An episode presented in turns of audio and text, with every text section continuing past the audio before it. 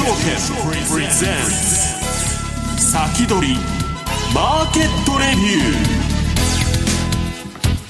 ー。こんにちは石原潤です。リスナーの皆さんこんにちは。大里清ですここからの時間は楽天証券プレゼンツ先取りマーケットレビューをお届けしていきます。パーソナリティです。現役ファンドマネージャー石原潤さんです。はいよろしくお願いします。よろしくお願いいたします。さあ石原さんえっとドル円が136円台まで来ています。まあイケイケどんどんで言ってくれと私のドルロングになってますんでね、うん、まあドル円に今一番私はあのなんだっけ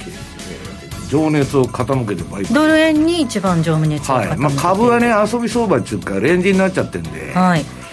でまあ、あの黒田さんの最後の会合とか雇用統計もあるんで、まあ、そこそこ動いてくれるんだけど、うん、基本的にはねあんまり買い上がりたくはないなと上を、うん。うん、だけど押したら買いたいかなというふうに思ってるんですけどね。まあその辺ね今日あの週足となんだっけ日足のチャート持ってきたんだけどドル円とかユーロドルとかねこれどうやって相場見たらいいのかと、うん、日足と週足が違うシグナルを指しとるんで、はい、まあ、そこら辺のねちょっとあの相場のあの秘密に関する部分をお話ししようかなと思ってるんですけどね。はい。えそして今週のゲストです。楽天証券 FX ディーリング部武田則孝さんです。よろしくお願いいたします、はい、どうぞよろしくお願い。しますよろしくお願いします。先週の PCE がきっかけでしたかね、はい、そうですね。えっ、ー、とまああの先ほどおっしゃってたようにまあイケイケどんどんで今円安気味の方で動いてきてますけどもただやっぱりお客様のポジションとか見てますと結構もう本当に日替わりでもうロングショート本当に毎日きれいに入れ替わるっていうあそうなんだ。はい。だからまあその狭いレンジ内でうまくやはり売買されてる方が多いな結局レンジの中で、やってるっていう感じなんですね、そうなんですね。そのあたりちょっとまた後ほどお話したいと思います、はい、えさてここで楽天 FX からのお知らせです。ここで楽天 FX からのお知らせです。まずはオンラインセミナーのお知らせです。3月14日火曜日夜7時30分から。マット今井今後の為替相場を大胆予測と題しましてマットキャピタルマネジメント今井正人さんにお話を伺いますこの日の夜9時30分頃に発表されるアメリカの2月の消費者物価指数直前に今後の為替相場について生配信で解説をしていただきます、うん、このセミナーは事前の申し込み不要でどなたでもご参加いただけます詳しくは楽天証券のホームページご覧くださいなおこのセミナーでは楽天証券の取扱い商品の勧誘を行う場合があります続いて楽天 FX 楽天 MT4 では本日3月1日より新規お取引数量に応じて最大100万円のキャッシュバックキャンペーンを開催中です。対象となる通貨ペアは毎月異なります。3月の対象通貨ペアですがユーロ円オーストラリアドル円ニュージーランドドル円円ユーロん？あごめんなさい。ニュージーランドドル円ユーロ米ドルそしてオーストラリアドル、米ドル、ニュージーランドドル、米ドルの6通貨ペアです。いいですね。ハイドル通貨はいいですね。え新規お取引の1万通貨ごとに1円をキャッシュバックいたします。このキャンペーンには事前にエントリーが必要となります。詳しくは楽天証券のホームページご覧ください。最大100万円ですか。はい、最大100万円のキャッシュバックキャンペーン開催中。本日からとなります。以上楽天 FX からのお知らせでした。さあこの番組は YouTube ライブで同時に配信をしています。動画の配信についてはラジオ日経の番組サイトからご覧いただけます。また番組のホームページからは随時質問など受け付けています。番組宛てメール送信フォームからお寄せくださいえそれでは進めていきましょうこの番組は楽天証券の提供でお送りします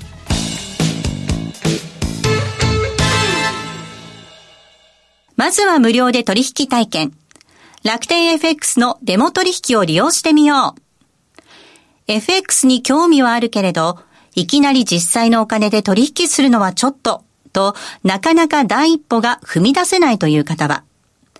まずは楽天証券の提供する楽天 FX のデモ取引を利用してみませんか？メールアドレスとニックネームのみの簡単登録で、実際の取引と同じ環境、同じ取引ツールで FX 取引が体験できます。口座開設やデモ取引にかかる費用、取引ツールのご利用は、もちろんすべて無料。詳しくは楽天 FX デモ取引で検索。楽天証券の各取扱い商品等に投資いただく際は、所定の手数料や諸経費等をご負担いただく場合があります。また、各取扱い商品等は価格の変動等によって損失が生じる恐れがあります。投資にかかる手数料等及びリスクについては、楽天証券ウェブサイトの投資にかかる手数料等及びリスクページや、契約締結前交付書面等をよくお読みになり、内容について十分にご理解ください。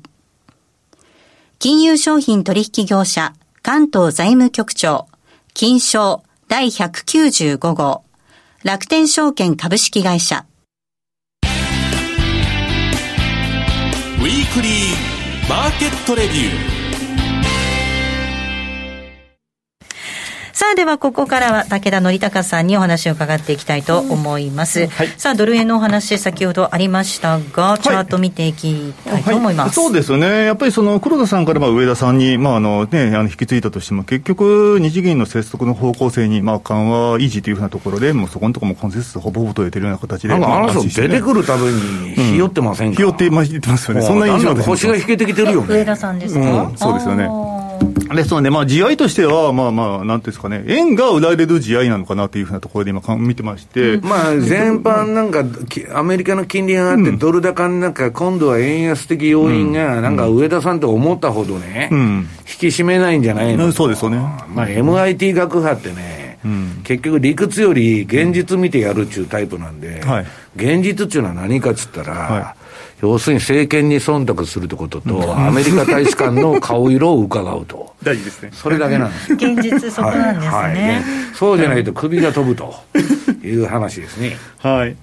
で、そのドル円なんですが、まあ、先月ちょうど私この場であの出させていただいた時と、ちょっとだいぶ様相は変わってきてるなというふうなところで思っております。で、先月時点では、まあ、基本的には、あの、まあ、ドル売りっていうふうなところで見ていたところではあったんですが、まあ、ここに来て、まあ、ようやくもうトレンド転換してきて、はい、まあ、円安、うん、トレンド基調っていうふうなところでいいのかなというようなところで考えております。はい、そうしてみると、じゃあ、あの、今の水準ってどうなのかというところなんですが、まあ、昨年の、えー、と、1月から昨年の10 10月までの上昇トレンド基調における、まあ、の一本上司の相場のフィボナッチ、ここのですね、ちょうど今、えーと、61.8%ラインというふうなところで、今ちょうどそこのところで差し掛かってきているようなところですよと。はい、で、ここのライン、まあ、136円の65付近なんですが、ここって、えーまあ、昨年の10月から今年の1月までのその下げ基調、今度原高基調、ここ最近ずっと続いてきたところの、ちょうど38.2%ラインにも当たってきていて、ちょうどなんなんですかね、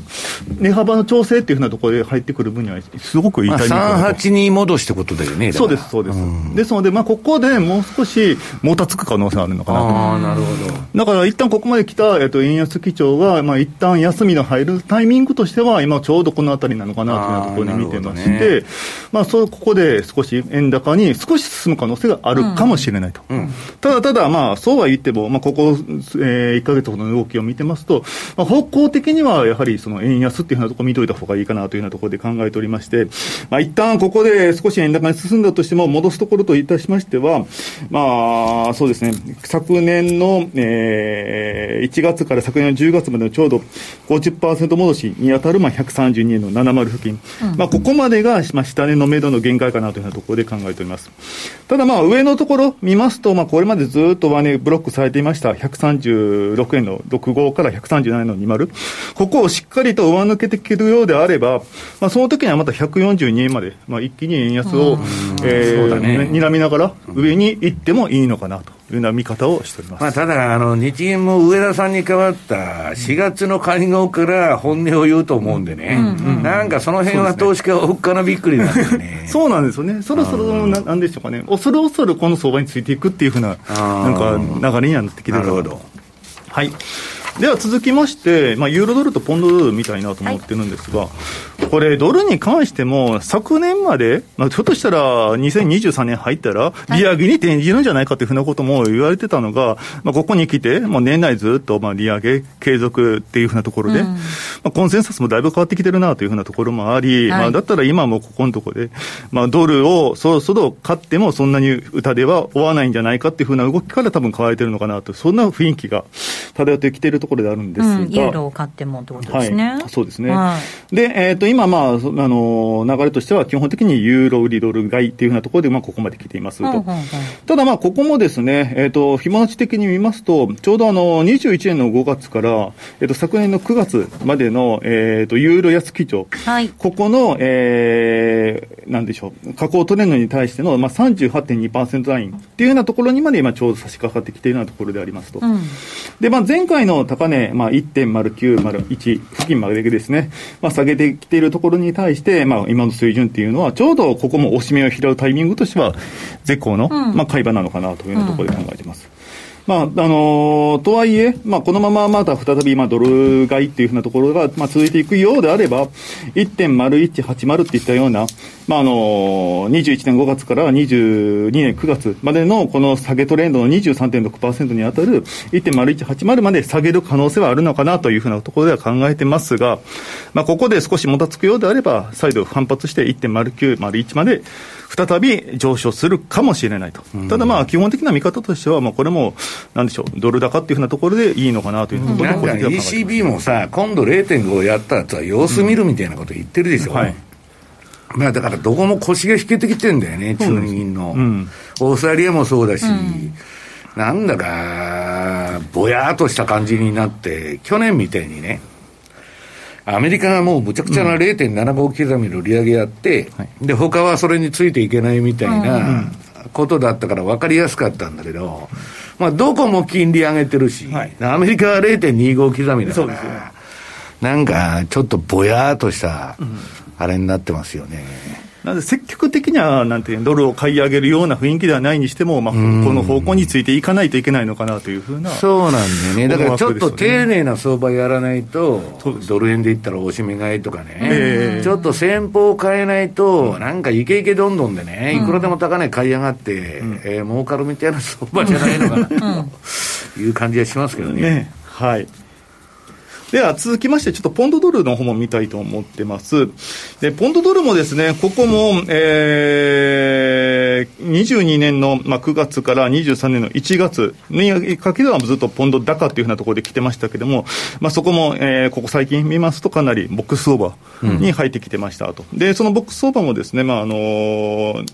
なんでしょう、えー、以前の22年1月から22年9月の、えっ、ー、と、ポンドドルの大下げ幅、下げ基調のところの、ちょうど、えー、7、えー、61.8%と50%、ここの間で、まあ、行ったり来たりしていたというふうなところであったんですが、はい。うん、今またちょうどそこの、えー、下のライン、サポートラインといったところを、ちょっとまあ割りそうで割らないというようなところの、えー、状況となっておりますと。うん、で、もし万が一、まあ、あの、ユーロドルと同じく、このままドル高基調というふうなところになってくるようであれば、そうすると22年1月から22年9月までの、えー、下げ基調に対する38.2%ライン、えー、いわゆる1.1629付近までは、えー、ポンド安、ドル高、うんが、えー、質問じゃなかろうかというようなところで、えー、見ています。まあ、とはいえ、今、このボックスの相場やっています、ここの間、えっ、ー、と、えー、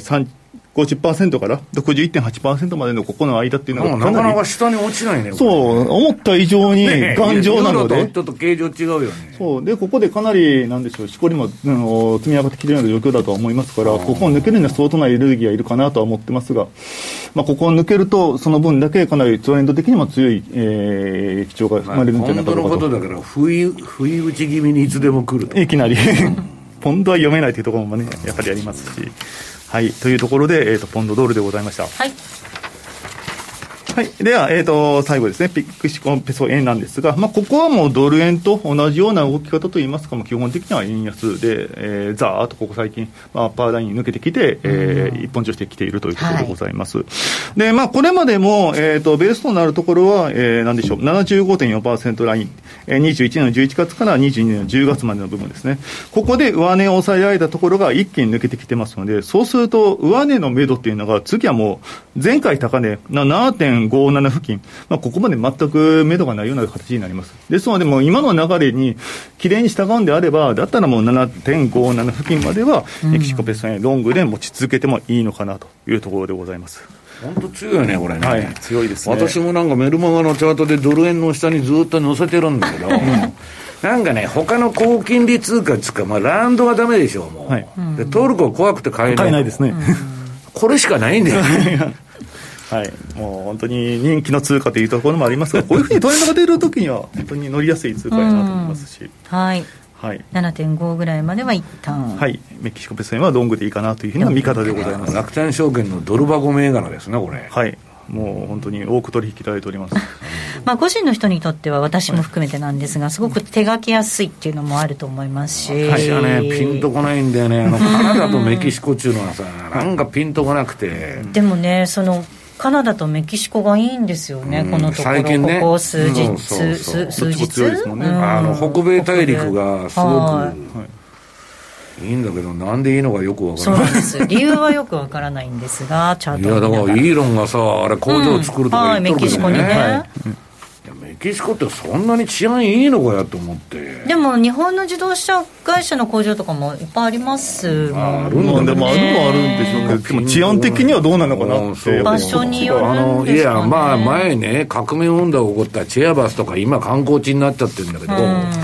この前、あの、あれ、ビジュアルキャピタリストの世界の犯罪ランキング見てたら、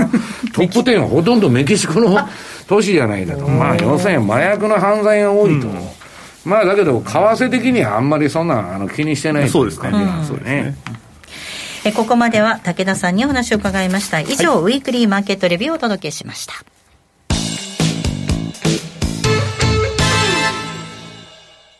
まずは無料で取引体験。楽天 FX のデモ取引を利用してみよう。FX に興味はあるけれど、いきなり実際のお金で取引するのはちょっと、となかなか第一歩が踏み出せないという方は、まずは楽天証券の提供する楽天 FX のデモ取引を利用してみませんか？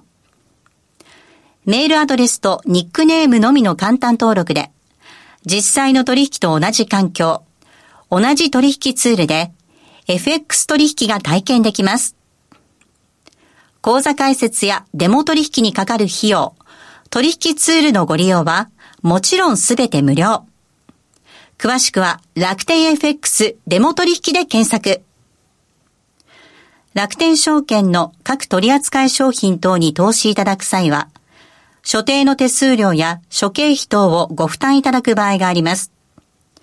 また、各取扱い商品等は価格の変動等によって損失が生じる恐れがあります。投資にかかる手数料等及びリスクについては、楽天証券ウェブサイトの投資にかかる手数料等及びリスクページや、契約締結前交付書面等をよくお読みになり、内容について十分にご理解ください。金融商品取引業者関東財務局長、金賞第195号、楽天証券株式会社。石原淳の相場の肝。さあ、ではここからは石原淳さんにこれからの相場の肝についてお話を伺います。はいはい、えー、っと、まずあの、告知から、あの、宣伝させていただきたいんですけども、はい、1ページ目。ようやくあの先行販売でもうインディケーターだけバンバン出してたんですけど、はい、まあそのインディケーターの解説含めた DVD が、えー、発売されましてですね、えー、マーケットナビゲーターとい。うことで、はい、えー、これがやっと出たと。で、今度あの3月11日に投資戦略フェア、あのうん、あれがあるんですけど、はい。うん、そこで、このあのーこれまあ、あの、ずっと私の DVD は楽天 MT4 さんに搭載してですね、ああの、えー、使えるインディケーターで、まあ今日あの、これからそれ説明するんですけどね、ちょっと非常に面白いチャートがいろいろあるんですけど、えっ、と、それのお試し版を参加者全員に、うん、えー、お配りしますと、はい、えー、参加者特典ですね、うん、えー、3月11日、えー、パシフィコ横浜で開催されると。いうことで、で、はい、その2ページ目。画面ちょっと戻してもらって、はいはいはい、こちらですね、DVD。マーケットナビゲーター発売されてますので、ようやくできたとはい、皆さんぜひ昨日できたらしいですよはいおじゃあ出来たてほやほやですね。はい。で、え2ページ目ですね。はいどういう話をするのかって言ったら、まあ、これは参加者特典で、えっ、と、まあ、テク、えっ、と、インディケーターをお配りするっていうことなんですけど、えー、楽天 MT4 さん用のですね。で、えーっと、この相場についてはですね、もう今年の相場ってすごく難しくて、投資サイクルの端境期というかね、狭間にあるんですね。はい。これ調子に乗って買い上がってると、はしご外される可能性あるし、えーか早く売りすぎると、すごい担がれる可能性があるみたいなね、えー相場で、まあ、その辺どう読んでいくかということで、えー私の講演は D 会場の10時半から11時半と。だから楽天証券さんもブース出されるらしいんでですねお、えーぜひ、えー皆さん、えーご参加くださいと。いただきたいと思いま。ことですで、じゃあ実際の今の為替相場どうなってるかちょっとですね。まああの、私はメルマガとかにも書いてるんですけど、あのもう株の方がレンジになっちゃって、はいまあ非常につまらんと。もう年初ちょっとあの相場があったんだけども、それ以外はね、個別株で、えーテスラと NVIDIA だけが最高の相場やっとるんですけど、まあどんな時間枠でやってもね、儲かるみたいな。まあ、あとはね、インデックス含めて、まあ、しょうもない、みんな眠たい相場やと言っとるんですよ。で、かといって、なんか、レンジで出入りしてもやりにくいみたいなね。ちょっと不意打ち的に上げたり下げたりして、まあ、遊び相場って我々呼んでるんですけど、そういう相場で3ページ。これはドル円の、えーっと、あ、冷やしからですか？あ、そう、マーケットナビゲーターのシグナルなんですけど、はい。えーこれ今、まあ、あの円高相場がね、このき、えっと、赤が買いトレンドで、黄色が売りトレンドと。まあ、下にサイドバー出てますけど、で今、武田さんが先ほどから言われてる、言われてるように、まあ、ドル高っていうか、円安相場が、まあ、ドル高と円安の共存みたいな感じで、えー今、円安が進んでまして、で、これはね、日本のね、この前あのブルームバーグかなんかの報道に出てたけど、個人の外債投資がすごいと、アメリカ金利上がってきたんで、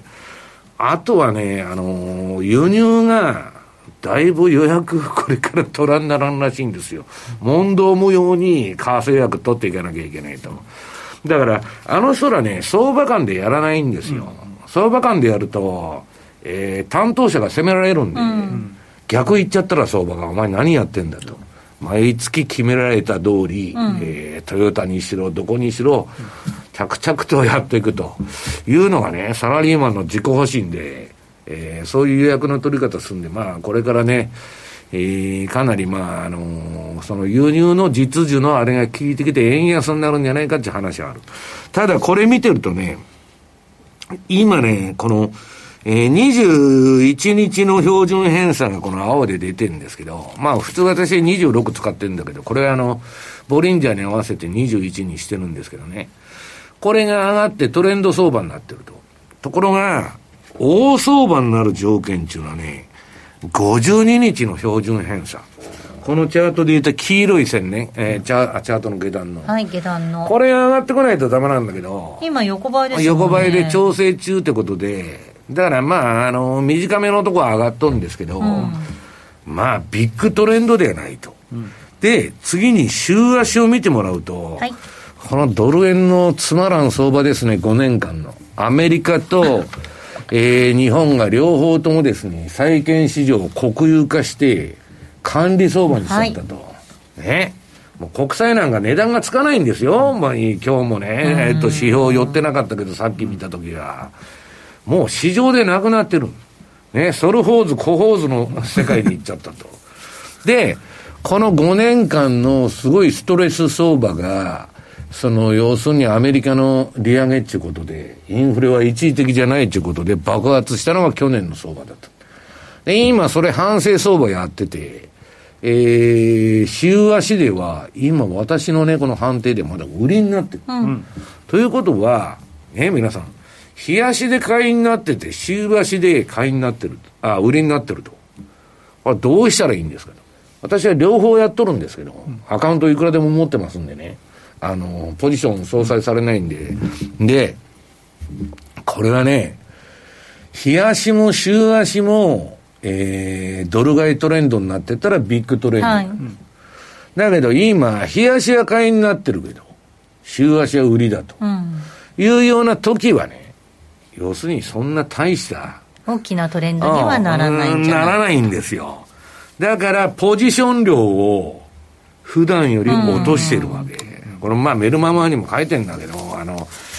そんなね、あの、変な、えー、大したビッグトレンドにでないときに、勝負行くとですね、はしご外されるでも、これ、週足でもトレンド転換する可能性、今、出てきましたよね。あるけど、まあ、あんまりね、上に買い付いて、えー、報われる相場じゃないだろうと私は思ってる。はい、で、それはなぜかって言ったら、ドル円以外の通貨見てみてもね、うん。はい、ユーロドル。ユーロドルの冷やしは、これ、まあ、先ほどの武田さんのあれで、ユーロ売りの相場が続いてるわけですよ。アメリカね、えー、わけのわからん経済指標が出てきて、えー、なんだ、PCI デフレーターからあの CPI の値からね、えー、なんだ、えー、雇用統計も、雇用統計なんか200万人ぐらい雇用落ちてるのに、プラス50って発表してるんですよ。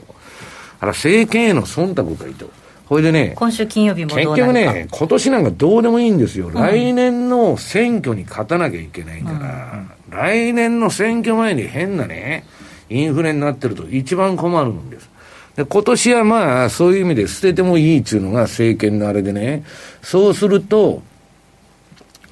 えー、っとね、アメリカの CPI ってね、この前の発表の前日に計算式変えよったんですよ。何してるかって言ったら CPA が高めに出るようにしてる。ということは、インフレファイトまだしますせっちゅう話なんですよ。だから、そんなもんね、いきなり計算式して、あ変えて、CPA が低く出るようにするんなら、日本みたいにね、あの、テレビとかパソコンとか入れたらいくらでも消費者物価下がるんですよ。そういうそのことをするんなら、もう利上げも終わりっていう話なんだけど、逆に高めに出る数字を計算式変えとるわけだなんか意図が見えますね。そう。だからまだインフレファイトするんじゃないかっていうことで、ドル高が走ってると。うん、でね、ユーロドル。はい。これはね、私は週足でね、結構儲けさせてくれてるっていうかね、うん、しょうもない相場の時あの、ドル円の横ばいの時も、はい。ユーロは、ね、まあ、あの、ユーロも横ばいでしょうもない相場あったんだけど、これあの、赤のロウソク足が買いトレンドで、黄色が売りトレンドで、もう黄色いうちはずっと売り持ち、赤の時買い持ちなんだけど、この前のこのユーロ売りトレンド怒涛の、はい、すごい。めちゃくちゃ値幅抜かしてくれた。で、今、買いになってると。いうことで、で、これユーロもね、冷やし売りになって、週足買いになってると。大した相場じゃないと。ということで、で、標準偏差もね、これあの、週足で見ると両方垂れちゃってるんで、うん、えー、21日も52日も。はい。こんなもんは、そんなに大相場にならんだろうはい、続き、はい、この後の、ね、はい、延長戦でお話を伺っていきたいと思います、はい、来週なんですが楽天証券経済研究所土田正幸さんゲストにお迎えする予定となっております。どうぞご期待ください。えそれではリスナーの皆さんまた来週。この後は YouTube ライブでの延長配信となります。この番組は楽天証券の提供でお送りしました。